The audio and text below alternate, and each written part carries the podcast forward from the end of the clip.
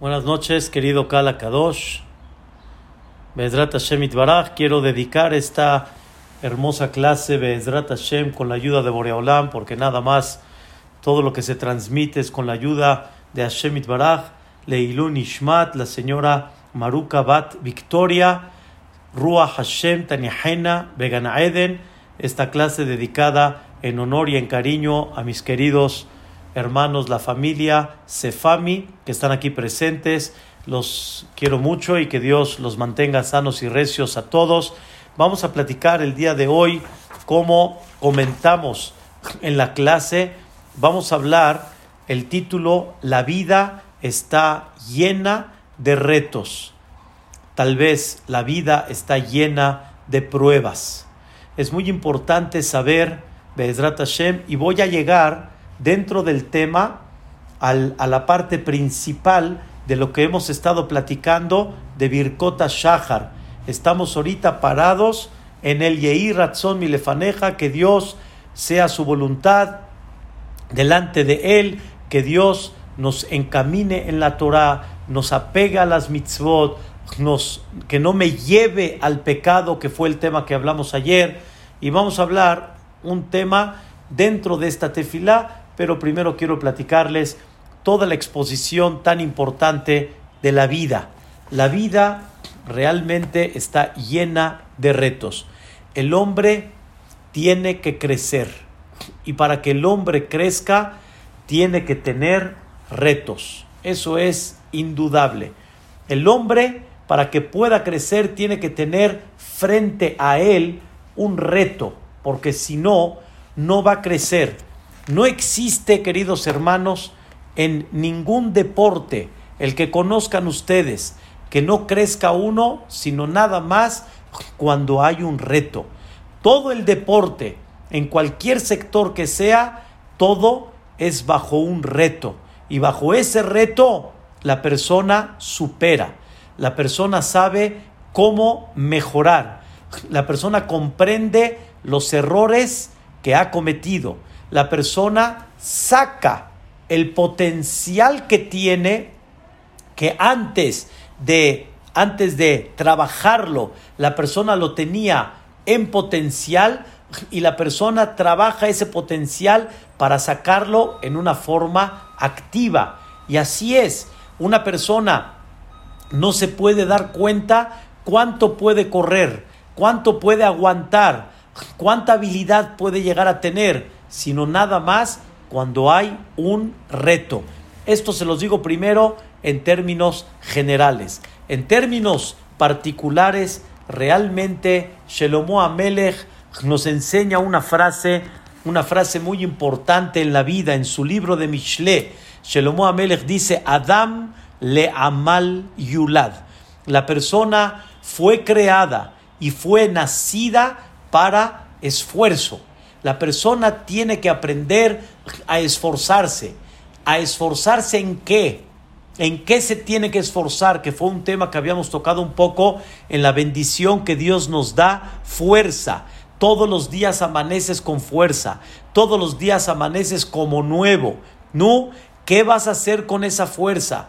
¿A dónde la vas a invertir? La persona tiene que saber que todos tenemos que esforzarnos para crecer. Pero aquí, Bezrat Hashem, quiero platicar con ustedes. Dios le pone a la persona una vida que esté siempre llena de retos. Llena de retos que son oportunidades cada vez para superar. Y eso es el objetivo de la persona. Ese es el objetivo de la persona. Conforme vamos caminando en la clase, caminando en la clase, se van a dar cuenta de la maravilla que significa esto. Y así como en el deporte, cuando logras superar y cuando logras vencer el obstáculo en cualquier parte del deporte, qué alegría tienes, cómo sonríes, cómo sientes un logro. De la misma manera, la persona tiene que sentir una satisfacción y si la siente, si uno se, se concentra y se ubica en la vida, no hay alegría más grande como cuando una persona pasa un obstáculo más en la vida y comprende que todo es un reto para crecimiento. Voy a decir algo primero muy general. Voy a hablar desde arriba, desde comenzó el mundo, y me voy a ir así poco a poco hacia abajo. Desde que Dios creó a Adama Dios no fabricó a un hombre completo, íntegro y ya. O sea, como dicen, todo lo bueno. Dios fabricó a Adama Rishon para que tenga un reto, un reto. No puedo explicar ahorita ese reto tan grande que tuvo Adama Rishon, que para ustedes y para mí se ve muy simple, pero realmente el reto de Adama Rishon era tremendo. Cuando Dios le dijo, de todos los árboles puedes comer, menos este, ya saben ustedes, lo prohibido es lo deseado. Es una regla general. Pero sin embargo, aunque lo prohibido es lo deseado, no se, no se interpreta así nada más. Hubo un Yetzerará exterior que se le llamó el Nahash, la serpiente. Esa serpiente era como el Yetzerará que nosotros tenemos todos los días. Y esa serpiente, su misión y su trabajo era hacer caer a Adama Rishon. Y si Adama Rishon hubiera pasado ese obstáculo sin explicar en el fondo tan fuerte el obstáculo que fue de Adama Rishon, si lo hubiera pasado, queridos hermanos, hubiéramos estado después del Mashiach. O sea, quiere decir, todo el mal que estaba luchando en contra del bien, todo ese mal estaba concentrado en Adama Rishon. Adama Rishon no pasó ese obstáculo y al final se dividió la misión general de la vida en todos los seres humanos hasta que llegue el Mashiach Tzidkenu. Y escuchen bien, aquí viene el tema, todos recibimos un paquete de retos y de obstáculos que aparentemente son difíciles, aparentemente se ven, hay veces complicados, hay veces se ven no agradables, pero eso es la misión de la persona, comprender que la vida son retos y la vida son muchos obstáculos. Todos los que estamos aquí presentes tal vez tienen en sus teléfonos el, los famosos juegos de, de, de, Crush y de, así, ya saben, todo tipo de juegos que hay, que va con niveles y va elevando, vas nivel 1, nivel 2, nivel 3, y cada vez conforme va levantando el nivel, cada vez se va haciendo más difícil y cada vez el reto se va haciendo mayor y cada vez tu concentración tiene que ser más todavía. Eso lo aceptamos. Aceptamos que todo juego y todo deporte así es. Nada más no aceptamos que esas pruebas del juego se apliquen en nosotros, en nuestra vida particular. No hay una persona que tenga una vida, se puede decir, perfecta, sin contratiempo, sin asuntos, sin relajos, sin tener algún detalle que lo haya hecho hacer un coraje. No existe. Todo en la vida son retos. Como dijo una, una mujer en una ocasión, Barminán, que le pasó un detalle que Baruch Hashem todo al final quedó bien, dijo, nadie pide esto bajo factura, nadie. Y la vida no sabe uno que se le pueda presentar. Nadie se imaginó que este Rosh Hashanah que acabamos de pasar, casi ya, tenemos más de nueve meses, nadie se imaginó lo que nos venía. Nadie se imaginó la pandemia, la parte económica, la parte social, la parte de salud. Nadie se imaginó.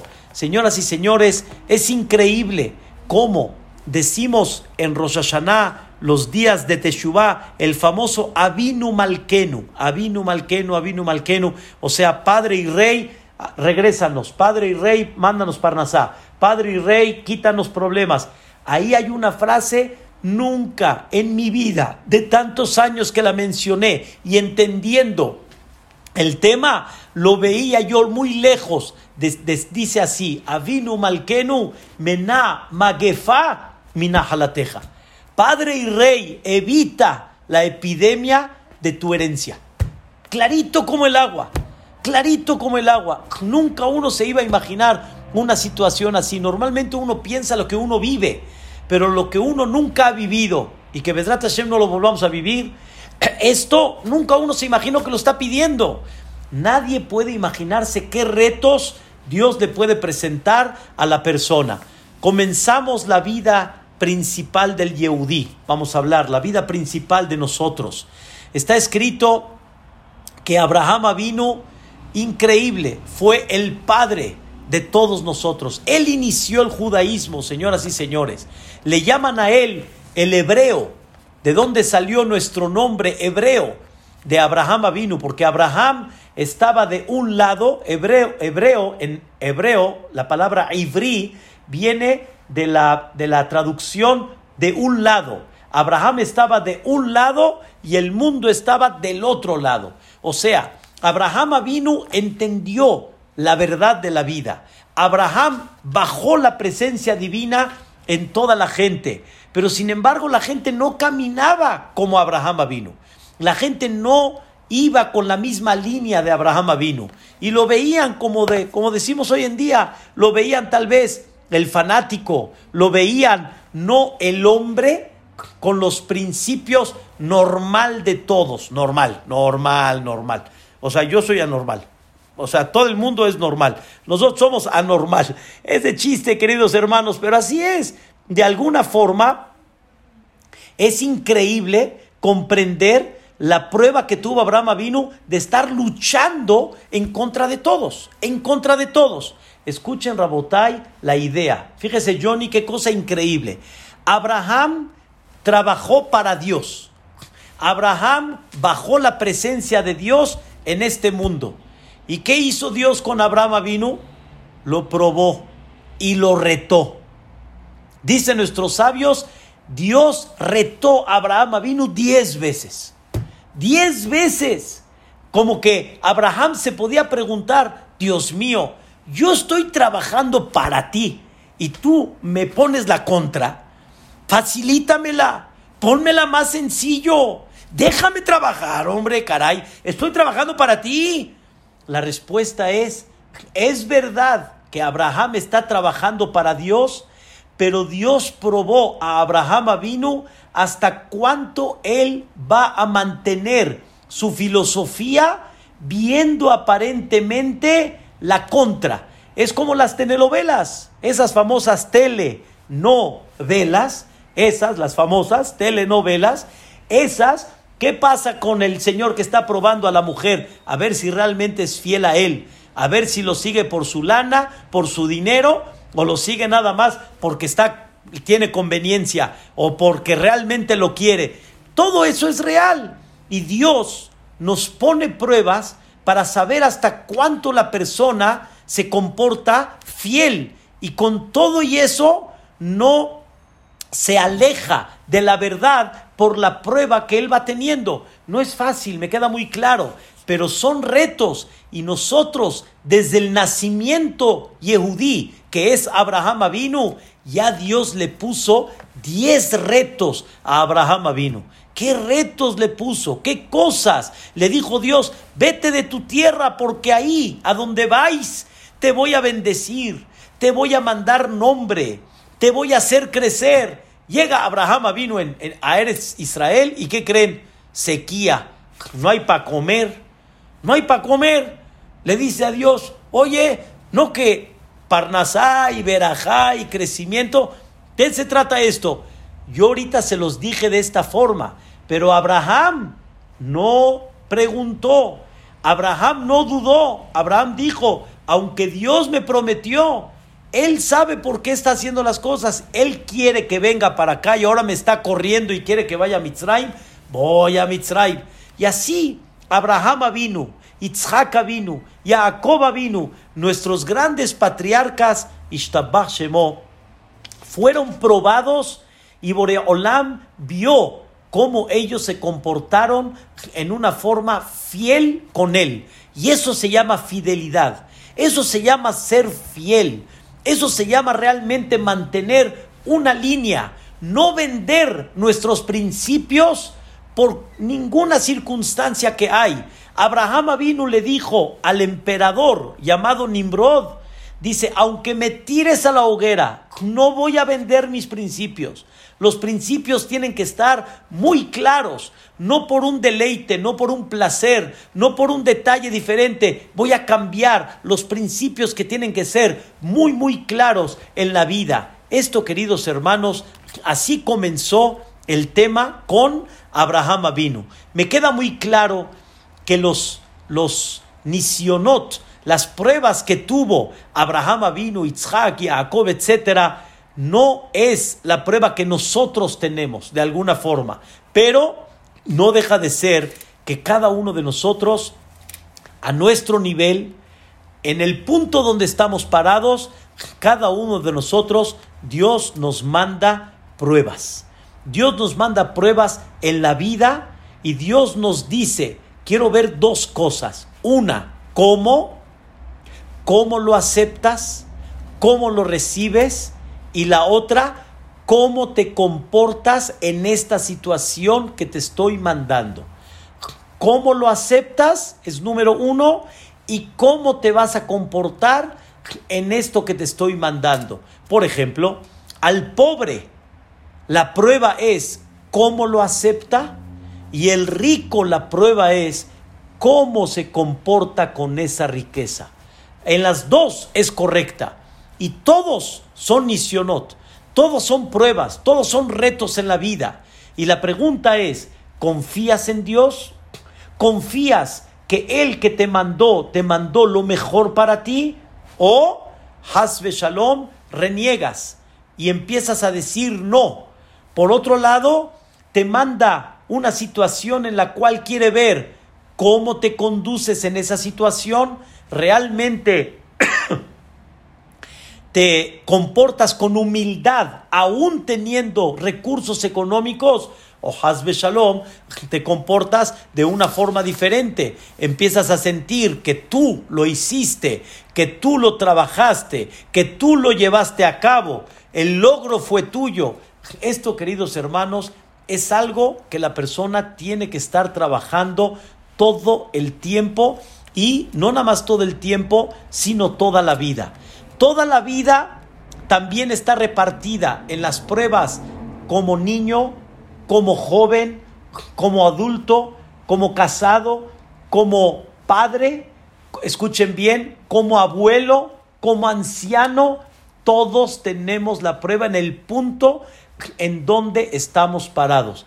Y Dios le manda a la persona un sinfín en cada día, un sinfín de retos. Y la persona toma la decisión cómo tomarlo, cómo conducirse y cómo aceptarlo. Es una cosa, la verdad, increíble. En un tráfico normal, que hoy en día no hay tráfico, pero en un tráfico normal, ¿cómo la persona lo acepta? cómo llega a la casa después del tráfico, después de que hubo, wow, lluvia, tráfico, el Señor está, como dicen, desquiciado. ¿Cómo llegas a la casa en ese momento? Todo Rabotai es un reto. ¿Cómo te comportas en ese momento que estás dentro del tráfico? No nada más para después, sino al momento en el que estás. ¿Cómo te comportas? Tienes topes en Tecamachalco. ¿Cómo los aceptas? ¿Cómo los recibes? Te choca, te frenas, te zarandeas, se te olvida que ahí viene el otro. O lo pasas y lo disfrutas. Subes como si fuera montaña rusa, sube, baja, así bonito, tranquilo.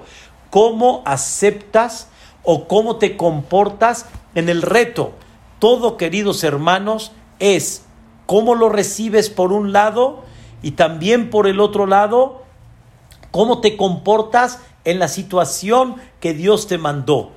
Y ahí es donde está una lucha en la cual debemos de llevar Be'ezrat Hashem con gloria, debemos de llevar con este, personalidad, debemos de llevarla a cabo como fina persona y superar y el obstáculo y cada vez una más y una más y con eso seguir el reto.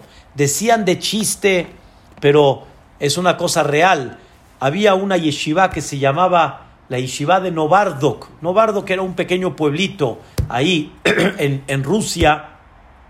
Y en esta yeshiva trabajaban mucho estos conceptos. Entonces, cuando llegaba una persona al siguiente día, llegaba y le preguntaba uno al otro, no, ¿cómo te fue? Baruch Hashem, pudimos dormir bien. ¿Y a ti cómo te fue? Y el otro dijo, ah, ya ni me preguntes cómo me fue. El bebé no paró de llorar. Y el reflujo del bebé. Y párate otra vez. Y otra vez vuelve a parar. No pude dormir. ¿Qué creen que le contestaban en la yeshiva a esta persona? Te envidio. Tuviste retos en la vida. A ver cómo los aceptaste y por el otro lado cómo te comportaste con ellos. ¿Te comportas al siguiente día con queja? ¿Te comportas al siguiente día con una expresión diciendo lástima? ¿O diciendo mi nisayón, mi prueba de esta noche fue esto? Pero miren, les estoy diciendo algo impactante. Habían grandes jajamim que le decían al otro, tuviste una oportunidad de crecimiento que yo no la tuve.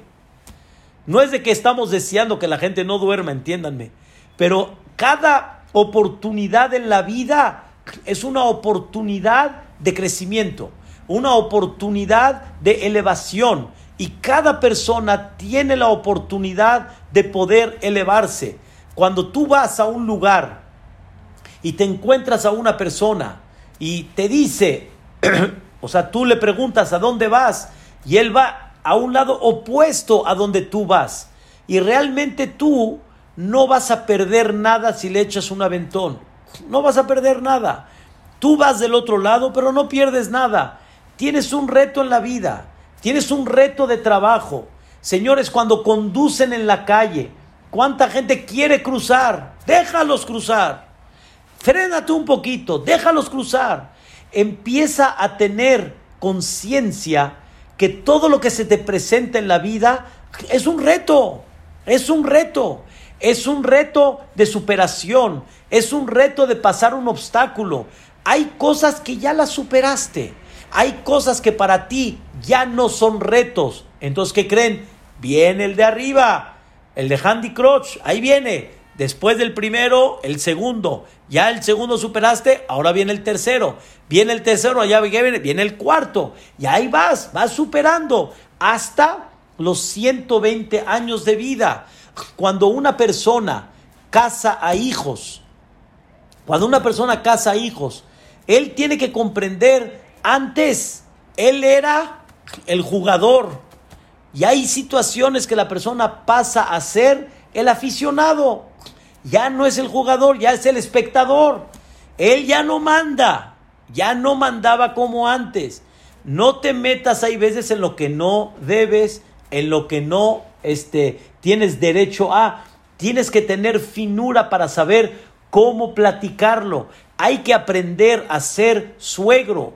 Hay que aprender a ser suegra. Esa Marta a mí hay que aprender. No es fácil, me queda muy claro. Pero es un reto que Boreolán presenta, son etapas que la persona tiene que aprender a trabajar. Y el, el hatán tiene que aprender a trabajar la nueva etapa con las nuevas familias y los familiares tienen que aprender a trabajar con los quienes están abajo. Todo se considera un reto en la vida y nunca falta para poder superar realmente ese reto. Por eso hay que aprender que todo en la vida está lleno de ese reto. ¿Qué creen? Todos los trabajos que la persona tiene, todos son un reto. Todo trabajo es un reto. ¿Cuál es el trabajo? ¿Cuál es el reto en el trabajo? El trabajo tiene un reto de ver cómo tratas a tus empleados, a tu socio, cómo tratas a los clientes, qué tan derecho eres, que realmente eres correcto, eres claro en las cuentas. Todo es un reto. Un doctor, qué tan fiel va a ser con sus clientes realmente, qué tan, qué tan entregado va a ser con, tus, con, los clientes. En el buen sentido, el cliente es un paciente o el paciente es un cliente. O sea, todo es un reto. ¿Cuántas veces los vas a hacer ir y venir? O vas a dar ida y vuelta con tal de una consulta más. Todo es un reto, queridos hermanos, todo. Y cada persona tiene que saber que cada servicio que él tiene, todo es un reto. Les digo, ser jajam es un reto. Es un gran reto en la vida y muchas cosas son un reto. Hasta cuánto una persona trabaja la humildad, hasta cuánto una persona se siente por encima de, hasta cuánto una persona está dispuesta a sacrificar de su tiempo para el Kahal Kadosh, ver por la gente, preocuparse por la gente, pensar por la gente. Todo es un reto en la vida. No hay cosa que una persona pueda decir, estoy libre completamente y no tengo absolutamente nada. Todo realmente es un reto. Y quiero que sepan, queridos hermanos, no hay una forma como pasar el obstáculo hasta que no venga el reto real. Y no hay una forma de crecer hasta que no venga el reto. Hay mucha gente que piensa que cuando venga el reto va a ser chocolate, va a ser sencillo, va a ser fácil pasarlo, pero no es verdad, no es verdad. Hay gente que dice que si yo tuviera, uh, si yo fuera rico, la, la, la, la, uh, la gente dice, uh, si yo fuera. Y cuando eres, yo quiero ver realmente cómo te comportas. Yo quiero ver realmente cuando tuvieras, qué fueras, qué hubieras pensado. Les voy a dar un ejemplo chistoso, pero fue una, una, una historia que platicaban en Rusia, en la Rusia comunista. Un maestro ruso le preguntó a un alumno, si tuvieras una vaca, ¿sí? ¿Qué hubieras hecho con ella? Y dijo, mitad para mí, mitad para mi mamá rusa. Le preguntó, y si hubieras tenido una fábrica, ¿qué hubieras hecho? Mitad para mí, mitad para mi mamá rusa. Le preguntó, y si, hubieras tenido una gallina, ¿qué hubieras hecho? La gallina, toda para mí. Le preguntó, espérame, la vaca, mitad tuya, mitad a tu mamá rusa. La fábrica, igual. Y la gallina, toda para ti, no entiendo. Le contestó el alumno, es que la fábrica y la vaca no la tengo. Pero la gallina sí la tengo. La que tengo es toda para mí. La que no tengo es mitad para mí y mitad para mi mamá. ¿Están entendiendo? Lo que no tienes se ve muy fácil dárselo a todos, dárselo a los demás. Pero la idea no es cuando no lo tienes, Carlos. La idea es cuando lo tengo. La idea es cuando realmente ya está en mi poder. A ver, ¿qué vas a hacer con él? A ver cómo te vas a comportar con él. A ver cómo vas a superar esa situación. Eso es lo que uno tiene que comprender, que la vida está llena de pruebas. Y por eso la persona, cada vez que se levanta, tiene que saber y tiene que estar consciente. Me paro a saber y a constas de que no sé qué se va a presentar, pero de, de lo que se presente tengo que saber cómo me voy a comportar y de qué forma voy a reaccionar. Rabotai, la historia, la gran, gran historia de la perashá de la semana, de un gran personaje, digo gran personaje porque no era un simple, no era esos de Tepito y de la colonia doctores, no era un altanero, era un hombre muy elevado, pero sin embargo cayó. ¿Quién fue? Cora. Cora. Cora fue aquel levantó una inconformidad en contra de Moshe Rabbenu. Él no era de pleito, de golpes, de los de los zetas y de los de los ¿cómo se llama? Ya desde, desde, Jalisco. No, no, no, no, Hasbe Shalom. No, no, no, no. Cora hubo algo que no le pareció. No voy a alargar ahorita en el punto porque me, me, me tendría que ampliar un poquito en el tema, pero había una había un puesto ¿Vamos bien, Beto, en la clase?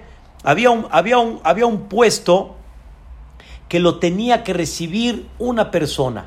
O sea, había tres familias de los Leviim. Gereshon, Kehat y Merari. Tres familias. Y cada uno tenía un representante para toda la familia.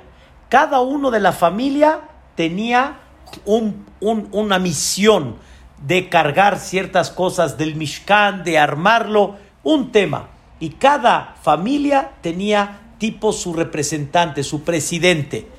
Y Korah estaba esperando que le den a él la jefatura de la familia de Kehat. Y Moshe Rabenu también venía de Kehat. Y Aharón venía de Kehat. Y Korah pensó, Moshe recibió un cachito del pastel, fue el director de Am Israel. Aharón recibió la quejuná. Korah sintió que él tiene que recibir la, la, jefatura de toda la familia de Kehat. Y al final no se lo dieron. ¿Y qué hizo Korah? ¿Qué hizo Korah? Se levantó en contra de Moshe y dijo, esto significa que tú estás repartiendo el pastel, esto no es de Dios, esto no le corresponde a Dios, esto es decisión tuya. Y como Korah no aceptó con humildad lo que Dios mandó, Dios tuvo que demostrarle a Korah que él fue el que decidió todo esto y no fue Moshe Rabenu. Pero Korah no lo aceptó y levantó un pleito en contra de Moshe Rabbenu. En breve, queridos hermanos, ¿qué aprendemos? ¿Cuántos pleitos no se hacen porque una persona no acepta lo que Dios le mandó, la situación que Dios le mandó? No hay nada en la vida, así, así quédenselo muy grabados, no hay nada en la vida que le toque a alguien sino porque Dios lo autorizó y Dios aceptó que eso sea lo que recibas. No digo que una persona de alguna manera debe de, debe de dejarse o no debe de defenderse, sino estamos hablando de qué forma y de qué manera. Les explico. Cora no le gustó lo que Moshe Rabenu dictaminó, pero no fue de Moshe, fue de Dios. Moshe le dijo a Cora, mi vida, con mucho gusto te enseño que no fui yo, fue Dios. ¿Ustedes creen que Cora quiso hablar con Moshe Rabbenu? No. ¿Qué hizo? Pleito. Ese es el problema. ¿Qué es el pleito? En vez de arreglar las cosas y aceptarlas y entender que si sucedieron, sucedieron por algo, y existe hay veces un error, y existe hay veces un perdón, entonces las cosas van a caminar. ¿Qué hacemos nosotros? Nos ofendemos, no aceptamos y hacemos qué? Un pleito en vez de escuchar el otro, en vez de llevar a cabo tal vez un, un debate o una cierta discusión sana. Eso es lo que nos pasa. Errores todos tenemos, queridos hermanos. Y el mismo error que el otro cometió hacia ti, tú lo has cometido con otros pero a ti te gusta que a ti te entiendan, pero tú no aceptas que el otro se equivocó. Y el problema está en los pleitos que de alguna manera hacemos. ¿Cuántas veces no hemos hecho pleito con nuestra pareja? Me da mucha pena decirles por tonterías, por cosas que no valen la pena. ¿Cuántas veces estás esperando a tu esposa para salir de la fiesta porque tú ya te quieres ir? Pero ella está a gusto ahí, hombre. Ella está feliz. Y a ti no te parece mucho. De alguna manera, si hubiera sido al revés, ella tiene que aguantarse que tú estás en la fiesta cómodo. Pero cuando te toca a ti, tú no aceptas mucho de que ella este, se quede. Eso es ver nada más tu interés. Y eso es no aceptar lo que Dios te manda. Y no aceptar la situación en la cual tú estás viviendo. Y ese es el reto. Ese es el reto que Dios manda. Y el reto es cómo lo recibes. ¿Cómo lo aceptas? ¿Haces un pleito o lo aceptas mal? Cora hizo pleito. ¿Y qué, qué resultado tuvo Cora por haber hecho pleito, Barminán? Dios no lo quiera. Cora provocó la caída de mucha gente. Cora provocó que mucha gente se lo trague la tierra. Cora provocó con esa discusión que haya bandos, bandos, el bando de Moshe, el bando de Cora y todo por qué. Escuchen bien, por no aceptar la situación que Dios le mandó. Hay gente que puede luchar, lucha, pero si no lo conseguiste, acepta lo que Dios te está mandando, porque no es sino una sola cosa, es de Boreolam. Presidente va a haber uno solo. Dirigente va a haber uno solo. Líder va a haber uno solo. Acepta, hay veces. Y ten con humildad ese sentimiento que si no fuiste el elegido, no pasa nada. Así Dios quiere. Quiere decir que Dios no me quiere allá. Dios a dónde me quiere. Dios me quiere aquí, a donde yo estoy. Hay gente que se pregunta, ¿por qué no estoy allá? Y Dios dice, perdón, yo no te quiero allá, yo te quiero acá. Y uno tiene que comprender esa situación hasta 120 años. Y escuchen, Rabotay, queridos hermanos, este es el, el punto hermoso de la clase. Korah, si ustedes conocieran lo que dice el Arizal, el Arizal dice estas palabras. Hay un versículo en el Teilim que decimos cada Shabbat. Tzadik katamar ifrah. Un tzadik como una palmera va a florecer. Tzadik katamar ifrah. Y se refiere en un futuro. Este capítulo, el famoso Mismor Shir Le Yom Shabbat, Toble Odot La Hashem, es un cántico que David Amelech lo hace hacia el Shabbat Kodesh. Y el Shabbat también representa cuando lleguemos a Olam Abba, cuando lleguemos a la época del Mashiach. Y ahí va a nacer, va a florecer un tzaddik. A ver, Beto, vamos a agarrar tres palabras. Tzaddik, la última letra, ¿cuál es? Kuf, Kof. Katamar, la última letra, ¿cuál es? Resh. Y Frah, la última letra, ¿cuál es? Het. ¿Qué palabra forma? Korah. ¿Quién es el tzadik que va a florecer Moisés después de 120 años en el Olama? Va, Korah. O sea, sí, en ese momento Korah se lo tragó la tierra, pero Korah no era un simple.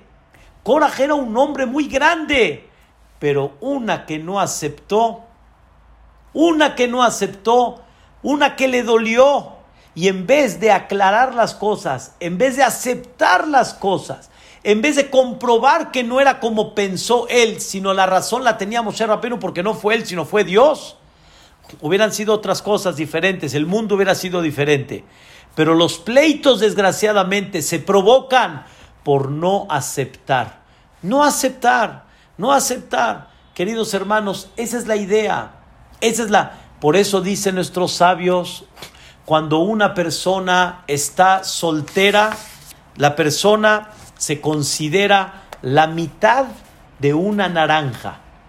Cuando una persona se casa, es la naranja completa. Hay varias formas como explicarlo. Me queda muy claro que el hombre necesita y solicita de la mujer y la mujer del hombre y todos forman el objetivo y el paquete tan hermoso que se llama familia, que es lo más sagrado para Dios, lo más esencial para Dios. Pero, según lo que estamos hablando, antes de que te cases, escuchen bien, antes de que te cases, eres media, media naranja. ¿Por qué? Porque no tienes quien te rete, no tienes quien te prohíba, ni tampoco tienes quien te esté dando indicaciones y a qué horas me vas a llegar y cuánto te vas a tardar y está el Señor con sus amigos y ya está el teléfono y por qué llegas tarde y por qué llegas así. ¡Oh! Antes de casarte, eso se llama nisayón, eso se llama reto. Sí, también hay retos para los jóvenes, pero todavía no has empezado el juego. El juego y realmente la naranja completa, ¿saben cuándo es? Cuando te casas. Ahí empieza el reto real. Por eso una vez fueron con un gran jajam llamado el Stapler.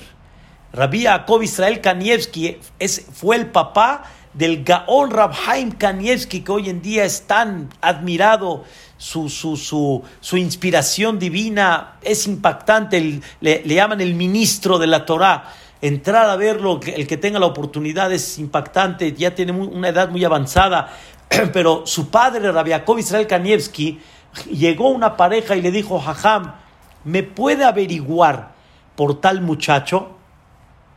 Dijo el Stiper con mucho gusto. Los papás le dijeron a Rabiakov Israel Kanievski, le dijeron, escuchamos que es lo máximo en el estudio de la yeshiva. Escuchamos. El Stapler dijo, eso todavía no me dice nada. Y los papás se quedaron así como que, ¿cómo? Si es el mejor muchacho, el más estudioso, todavía no le dice nada, le dijo el Stapler, no. Le dijeron, ¿por qué no, jajam? ¿Por qué eso no le, no le dice nada? Dice, por un solo motivo. Porque entre él y el libro está la mesa. Y la mesa no pega. Y él muchas veces pega en la mesa y muchas veces pega diciendo que no está de acuerdo. La mesa nunca lo va a retar. Entonces, eso todavía no me dice nada.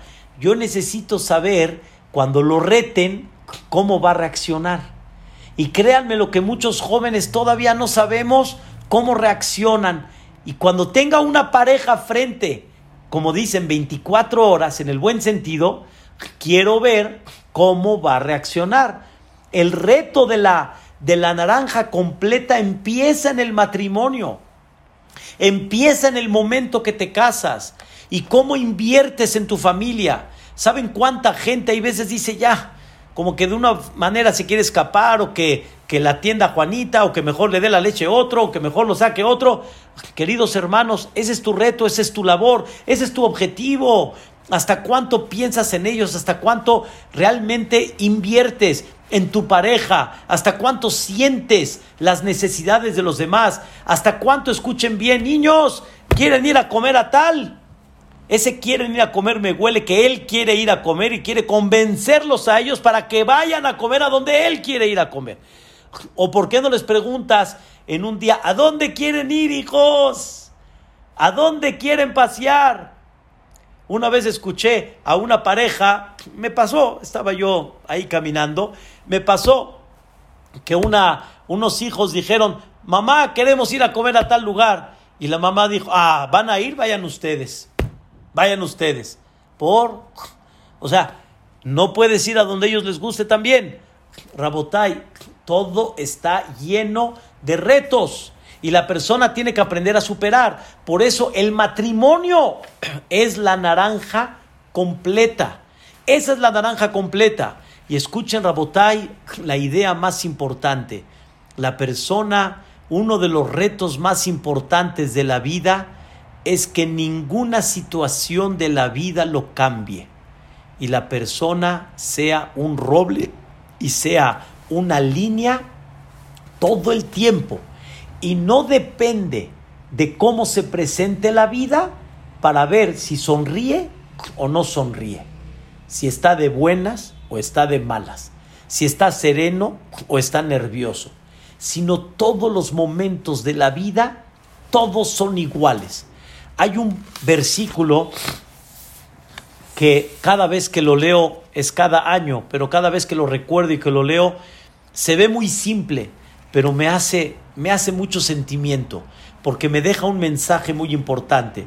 Está escrito en el Pasuk, cuando comenzamos el libro de Shemot, el libro de Shemot.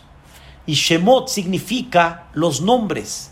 Y la, la pregunta es, cada, cada persona, ¿qué nombre al final se va a llevar? Y ese nombre depende de todos los retos y los obstáculos que fue cada vez pasando. Dice así el versículo.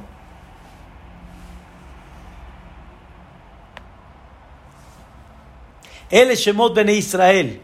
Estos son los nombres del pueblo de Israel que llegaron a Mitzrayim. Y empieza la Torah a decir Reuben, Shimon, Levi, Yehudá, Isahar, Zebulun, Dan, Naftali, etc. Y termina el pasuk y dice, Ve Yosef allá de Mitzrayim. Y Yosef estaba en Mitzrayim. Pregunta Rashi, llevamos todo el final de Bereshit, sabiendo que Yosef está en Mitzrayim.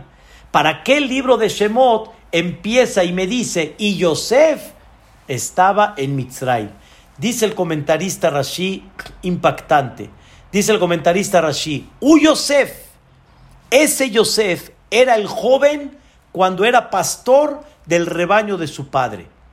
Este Yosef era el que bajó a Mitzrayim. Este Yosef era el que se hizo rey. Y ese Yosef, como fue cuando estuvo con su padre, no cambió su línea. estando en esclavitud, estando en el calabozo, estando como rey, su línea siempre fue la misma y nunca cambió. Su personalidad no cambió por la circunstancia que él estaba viviendo. Yosef no cambió su alegría por ser vendido como esclavo. Yosef no guardó rencor cuando fue vendido por sus hermanos. Yosef le dijo a sus hermanos, atájate lo cuando ya se descubrió con sus hermanos, yo soy Dios, yo soy el juez, la cuenta entre ustedes y Dios porque me vendieron es problema de ustedes. Yo tenía que estar aquí. Y si no hubiera sido porque me hubieran vendido, hubiera sido de otra forma. Pero yo tenía que estar aquí. Yo no estoy aquí porque ustedes me vendieron. Yo estoy acá porque aquí tenía que estar. Como el ejemplo que digo, hay gente que tuvo un problema en el empeine de su pie. Lo pudo tener porque alguien le pegó, lo pudo tener porque alguien lo faulió, o lo pudo tener porque él se dobló el pie. Hay mil y un maneras cómo llegar al mismo propósito. Como decimos, está imposible en las manos de Dios llevarte a donde quiere llevarte o ponerte en el lugar a donde Él te quiere poner.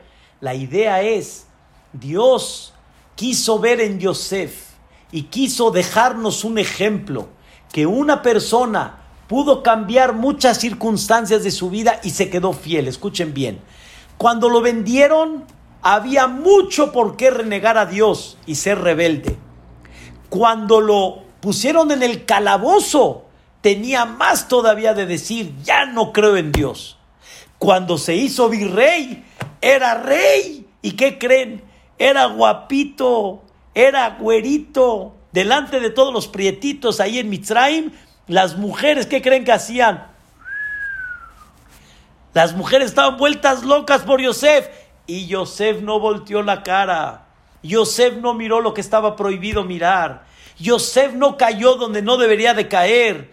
Yosef no cambió su línea en ningún momento, ni en alegría, ni en la línea espiritual, ni en sus principios que él tenía. ¿Qué creen, señoras y señores? Cuando Yosef se le presentó la oportunidad de salir del calabozo, cuando Paró soñó, en eso Paró le dice, interpreta el sueño, le interpretó el sueño. ¿Qué creen que le dijo?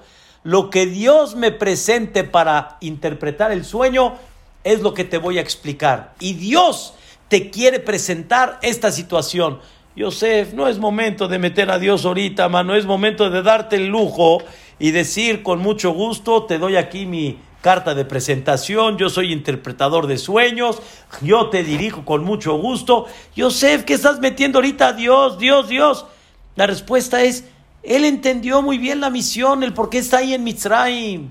Metió la palabra de Dios a tal grado que el mismo Paró dijo, después de que Dios te enseñó todo esto, no hay un hombre más apto y más este, preciso como tú para que seas el rey.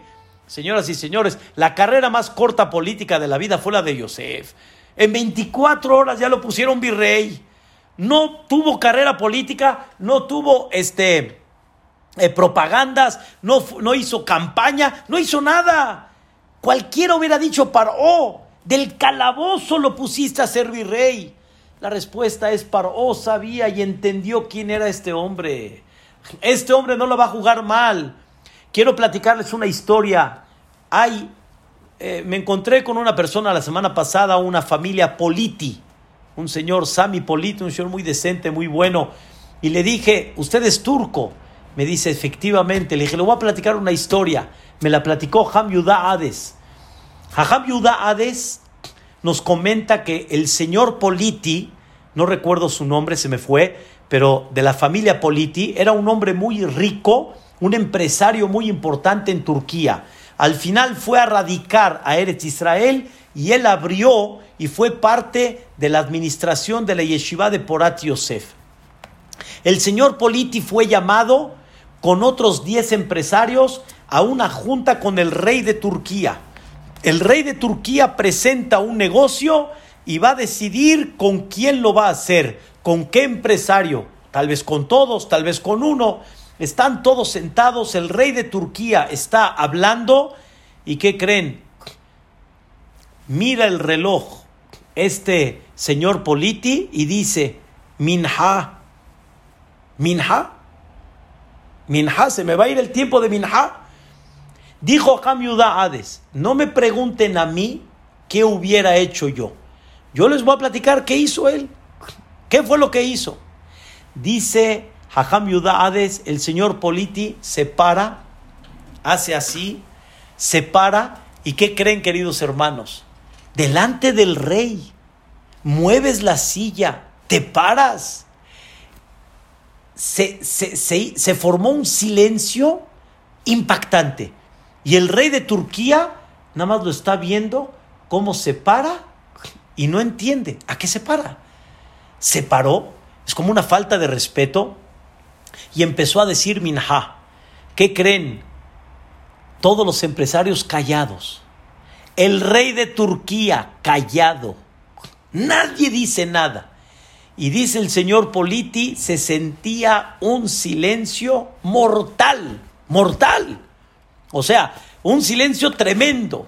Y en eso el señor Politi dijo, pues si ya cometí el error, pues de una vez, ahora sí, le pido perdón a Dios y si va a tener que entregar su vida, pues ya ni modo, caparat abonot, ya lo hizo. Y entonces alargó un poquito más su amidad. Cuando terminó la amidad, queridos hermanos, increíble, regresó, el rey lo ve cómo regresa y se sienta en la mesa. Le dice el rey de Turquía, le dice, oye, señor Politi, ¿usted entiende lo que hizo?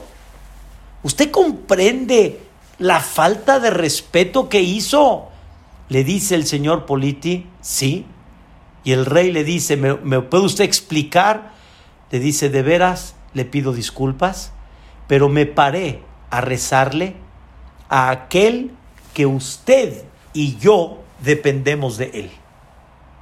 Y todos estamos dirigidos por Él. En eso, un silencio de un minuto. Se para el rey de Turquía y le dice, trato y hecho. El negocio lo hago contigo. Todos los empresarios saltaron. Todos los empresarios saltaron. ¿Cómo? Falta de respeto. Y ahora el negocio es con él. Está bien, no lo quiere castigar, no lo quiere, eh, eh, eh, no quiere hacerle nada, pero no es posible que el, el negocio con él. ¿Qué creen que contestó Rabotai, por favor? ¿Qué creen que contestó el rey de Turquía? Aquel que no le falla al de arriba, no me va a fallar a mí. Y en él puedo yo confiar. Si a él no le falla, al creador no le falla, a mí no me va a fallar. Y eso lo percibe cualquier persona en el mundo. Cuando una persona es fiel y cuando una persona no lo mueve ninguna circunstancia, esa es la persona que uno puede confiar. Aquella persona que de repente situaciones lo mueven, también alguna situación económica te puede llegar a mover. Y de repente donde menos te imaginas, no te va a pagar, o tal vez no te va a jugar limpio, o tal vez va a empezar a decir cualquier tipo de pretexto. Eso lo percibió el rey de Turquía. Ese era Yosef Atzadik y eso fue lo que Paró entendió de Yosef. Por eso lo puso virrey. ¿Y qué creen? Paró le entregó todo a Yosef. Y Yosef fue fiel con Paró. Nunca tomó algo que no le corresponde. Nunca se llevó algo que no le pertenecía.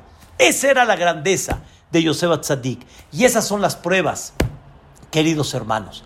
Esas son las pruebas que una persona tiene que aprender, cómo aceptarlas, cómo conducirse con ellas y de alguna manera cómo ser fiel y que no haya ninguna circunstancia en la vida que te haga un cambio. Ninguna circunstancia, hasbe shalom, que te mueva, sino ser una regla con los reglamentos de nuestra sagrada Torah. Eso es el concepto y ese es el aspecto de lo que es el reto. Ese es el reto. No alcancé el día de hoy a explicarles la parte que pedimos, que de Pedrata Hashem, se lo voy a explicar mañana, la parte que pedimos después de todo lo que expliqué, la importancia de lo que es el reto, la importancia de lo que es la superación. Entonces, como todos los días le pedimos a Dios, ve alte vieni lideni sayon, no me traigas a una prueba. ¿Cómo que no me traigas a una prueba? Si todo, toda la vida y cada momento de la vida es un reto y es una prueba, ¿cómo que no me traigas a una prueba? Alte vieni lideni sayon ¿Cómo pedimos no me traigas a una prueba cuando todo el concepto de la vida son retos? Si no venimos a levantar obstáculos, entonces realmente a qué venimos? Venimos a superar, venimos a crecer, venimos a hacer nuestra naranja completa, venimos a formar, venimos a trascender. Entonces, si no es eso, ¿qué sí? Eso trata de lo vamos a explicar primeramente Dios el día de mañana. Esta clase me dio mucho gusto darla a Leilun Ishmat en honor a mis queridos hermanos Sefami, la señora Maruka, Bad Victoria, Ruach Hashem, Tanihaina Begana Eden. Quiero decirles que Baruch Hashem estamos muy contentos porque primeramente Dios tengo mañana Brit Milá de mi nieto, mañana me siento, me toca una bendición muy grande y les doy verajá de antemano a todos ustedes, a todos los que me han acompañado en esta eh, trayectoria, que hemos crecido juntos, que hemos nos hemos reforzado juntos, nos hemos levantado juntos, Baruch Hashem. Las clases que bendito sea Dios se han dado han sido por ustedes, porque realmente ustedes me han dado a mí el reto para superar, para conocer más, para analizar más y de veras nos hemos esforzado de una forma increíble. Les doy una bendición y para el día de mañana me voy a acordar de cada uno de ustedes, Bezrat Hashem, para que Dios los bendiga, los ilumina, los proteja y Bezrat Hashem, les deseo de corazón que podamos pasar esto con un crecimiento, que podamos pasar esto como un reto en la vida y que pronto el mismo que mandó esto, el mismo que lo quite porque está en sus manos quitarlo. El mismo que puso una recesión económica, el mismo que nos saque de esta recesión económica, Él es muy grande y Él sabrá los caminos. Sí, de forma natural se ve difícil, pero delante de Él no hay nada en contra de una naturaleza. Él puede controlar todo y donde menos nos imaginemos, aquí estamos. Aquí estamos, primeramente Dios. Quiere decir, hemos estado, hemos salido, Boreolam nos ha bendecido, Boreolam nos ha iluminado y nos va a seguir iluminando. Más alto va todos, Tiskula Mitzvot, buenas noches, que descansen, que tengan un sueño placentero, que mañana se levanten con fuerzas y Bezrat Hashem, nos vemos mañana los quiero mucho a todos. Que Dios los bendiga. Amén. Kenya y Ratzón. Gracias a la familia Sefami por la oportunidad de decir unas palabras. Leilun Ishmat de vuestra madre. Que así sea para todos. Un abrazo. Gracias, Brujente y yo. Muchas gracias.